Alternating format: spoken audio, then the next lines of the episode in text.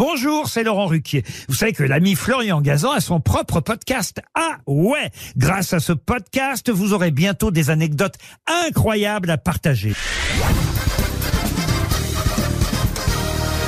Salut, c'est Florian Gazan. Dans une minute, vous saurez pourquoi le premier klaxon fut un homme. Ah ouais?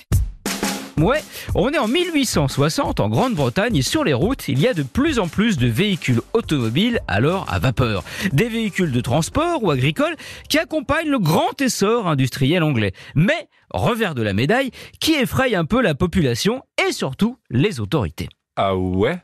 Ouais, elles ont peur que ces véhicules, qui peuvent atteindre les 2 mètres de large et peser plus de 10 tonnes, soient un danger pour les piétons, qu'ils causent des accidents graves, qu'ils fassent peur aux chevaux qui tirent alors les fiacres, qu'ils bloquent les routes les plus étroites et abîment les revêtements. Bref, comme souvent dans ces cas-là, on décide de légiférer.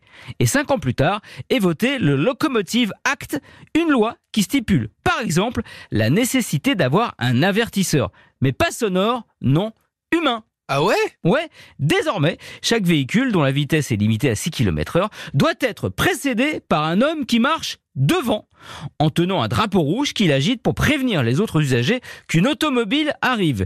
Il doit également avoir une corne de brume dans laquelle il souffle pour alerter.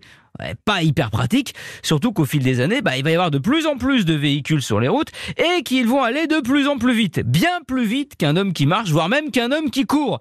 Voilà pourquoi on finit par installer sur les voitures le fameux cornet en métal avec son poète-poète.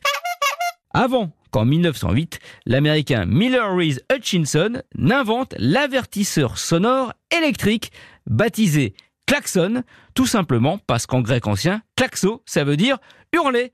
Et c'est exactement ce que fait un klaxon. Peut-être pile d'ailleurs au moment où vous êtes en train d'écouter ce ouais dans votre voiture. Merci d'avoir écouté ce podcast. Retrouvez tous les épisodes de Huawei sur l'application RTL et sur toutes les plateformes partenaires. N'hésitez pas à nous mettre plein d'étoiles et à vous abonner. À très vite